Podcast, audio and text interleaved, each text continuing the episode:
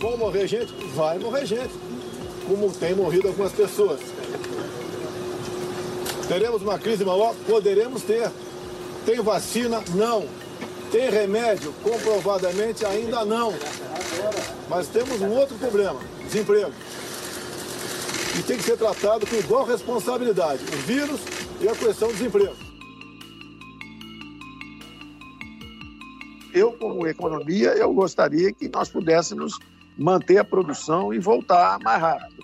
Eu, como cidadão, seguindo o conhecimento do pessoal da saúde, ao contrário, eu já quero ficar em casa e fazer o isolamento.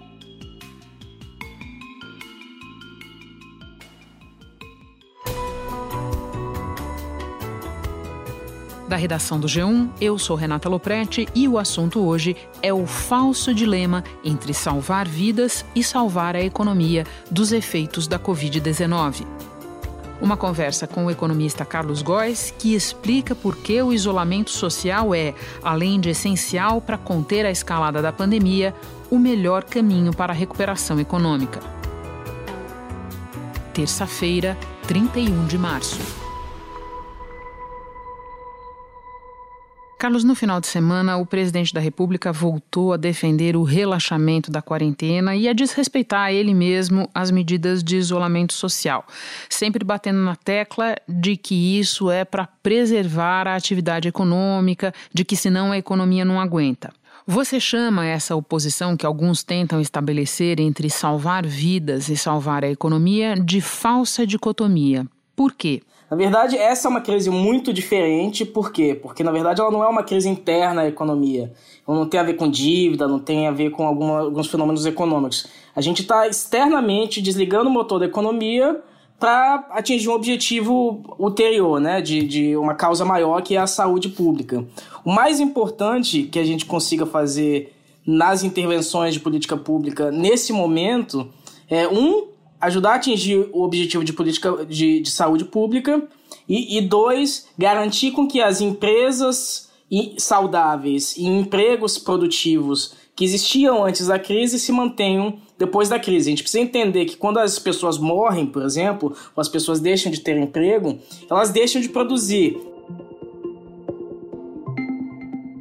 Então há uma destruição da capacidade produtiva uh, mais permanente no Brasil na medida em que as pessoas deixam de produzir, deixam de trabalhar. Obviamente, a gente não pode dar calcular o valor de uma vida, porque isso tem elementos subjetivos, emocionais.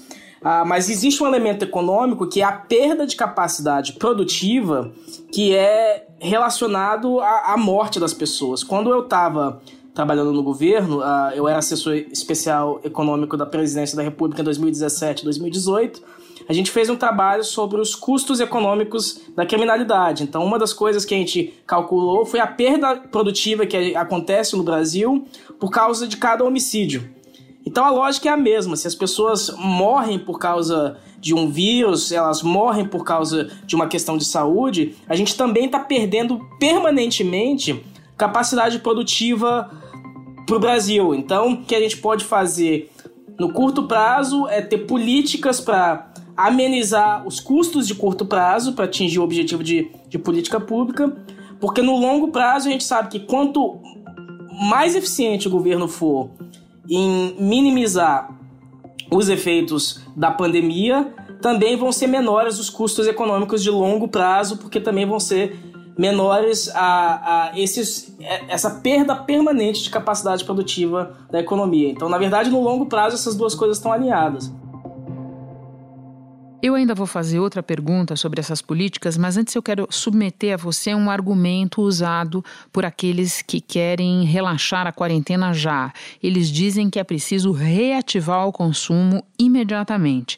Minha pergunta é: existe alguma evidência de que o consumo voltaria como se nada estivesse acontecendo neste momento? Na verdade, não. A gente vê que as pessoas. Não é porque alguns empresários ou o próprio presidente da República está pedindo para a gente voltar ao trabalho, que as pessoas vão ter deixar de ter medo de sair em espaços públicos, consumir, ir ao shopping, ir ao cinema e coisa desse tipo. Vai condenar esse cara a ir para dentro de casa? Ficar dentro de casa? Ele não tem poupança, não tem renda.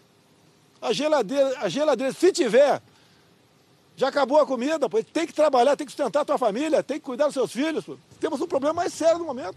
Que a gente precisa garantir é que a situação está controlada para que as pessoas voltem a ter confiança para poder voltar a consumir normalmente. Então, a, a gente precisa fazer um esforço de curto prazo para minimizar os efeitos da pandemia. Ninguém está falando aqui em parar a economia por um ano, parar por seis meses. Obviamente, isso ia ser inviável. Mas o que a gente está falando é fazer um, um esforço de mais curto prazo por um mês, seis semanas, o que for determinado pelos especialistas de saúde pública, para minimizar esses efeitos da pandemia e evitar a perda de capacidade produtiva a, permanente para o Brasil também no longo prazo. É o que diz, por exemplo, o economista Marcelo Medeiros, do IPEA. Se a gente não garantir isolamento, a epidemia vai vir mais forte e vai provocar ainda mais recessão e uma recessão ainda mais longa. Portanto, gastar dinheiro para proteção social agora deve ser entendido como um investimento do ponto de vista econômico. Investir nas pessoas agora é assegurar o isolamento e garantir o mais cedo possível que a gente possa voltar a economia ao estado normal e, portanto, sair da recessão. Em sintonia com o que você está falando, Carlos, há muitos economistas que dizem que, na verdade, num cenário de maior estresse, sem a quarentena que nós estamos fazendo agora e que devemos continuar a fazer por algum tempo ainda, na verdade a gente estaria postergando a volta da economia à normalidade. Confere? É verdade. Então, ah, saiu nessa semana um estudo do, de economistas do, do, Banco Central Americano, do Federal Reserve, em conjunto com alguns outros economistas do, do MIT, que eles estudaram o que? Eles estudaram ah, as diferentes políticas de isolamento social ou de distanciamento social implementados em distintas cidades dos Estados Unidos durante a gripe espanhola, lá em 1918. O que, eles mostraram? Eles mostraram que um ano, dois anos depois do fim da pandemia, no longo prazo, as cidades que implementaram políticas mais restritas de isolamento social, elas na verdade tiveram uma performance econômica maior no médio e longo prazo. Por quê? Exatamente porque você minimiza os custos, ah, os custos mais de longo prazo provocados pela pandemia, que tem a ver com redução da força de trabalho pelas pessoas morrendo e também ah, pelas empresas falindo. Se você ah, limita essas políticas de isolamento muito rápido, é o que eles encontraram, algumas cidades tiveram que voltar com essa política depois de algum tempo.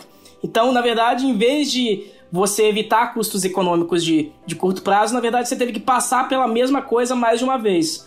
Então, se você não, se você jogar fora as políticas de isolamento que estão ocorrendo nesse momento no Brasil, é possível que elas tenham que voltar no futuro. E aí a gente vai precisar fazer um esforço, mesmo no curto prazo, maior para conseguir conter a pandemia e evitar custos de longo prazo.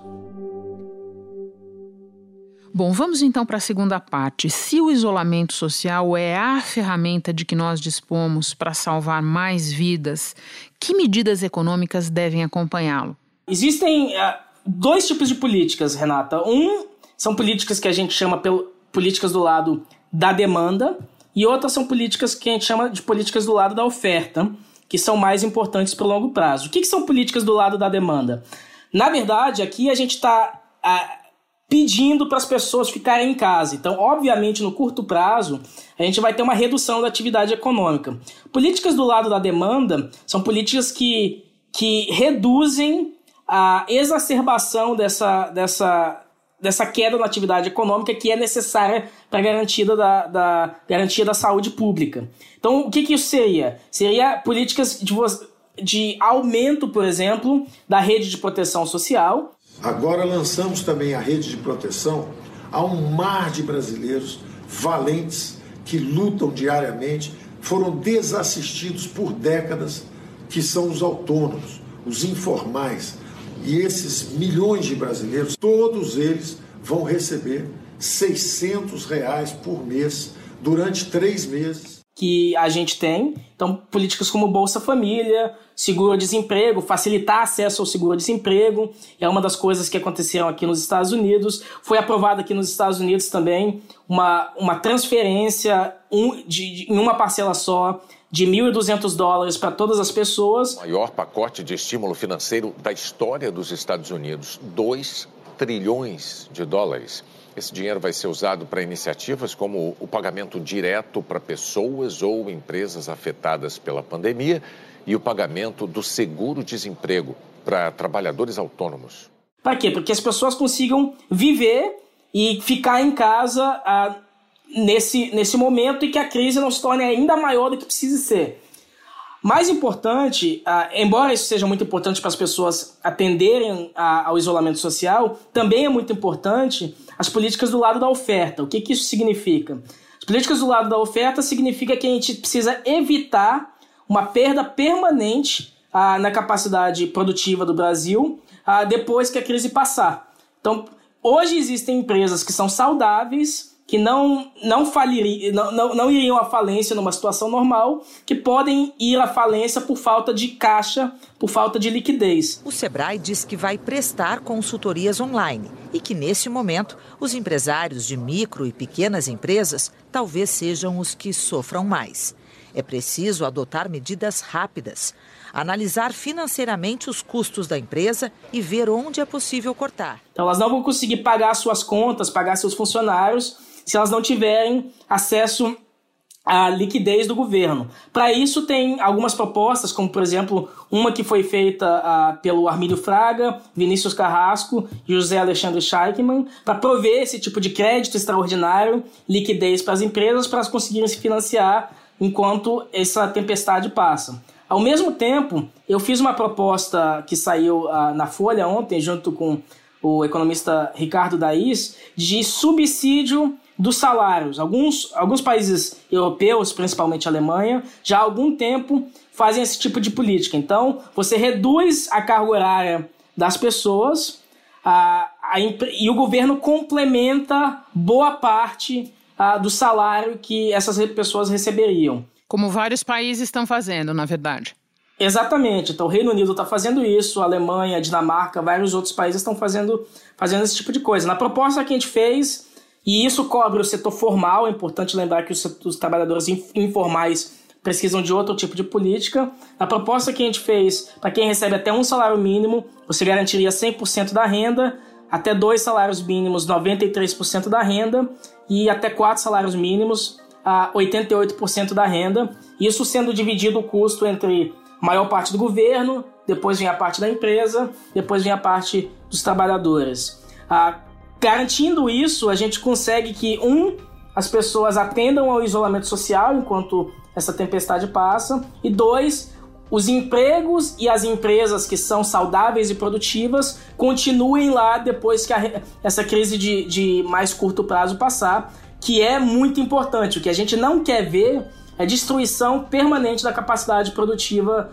brasileira. Se acontecer essa destruição permanente, aí mesmo a pandemia passando, os efeitos uh, da resposta ruim da política pública a essa crise de curto prazo podem ser muito mais longos. Carlos, o Senado aprovou nesta segunda-feira uma proposta que já tinha passado na Câmara de auxílio emergencial de 600 reais por mês para trabalhadores informais durante três meses. Esse pagamento, segundo o governo, será feito pelos bancos oficiais e muita gente duvida que esses bancos tenham a capacidade de colocar essa operação de pé rapidamente. O que é que você acha? Ah, de fato, essa é uma questão difícil, porque a gente só tem acesso a uma parte dos trabalhadores informais.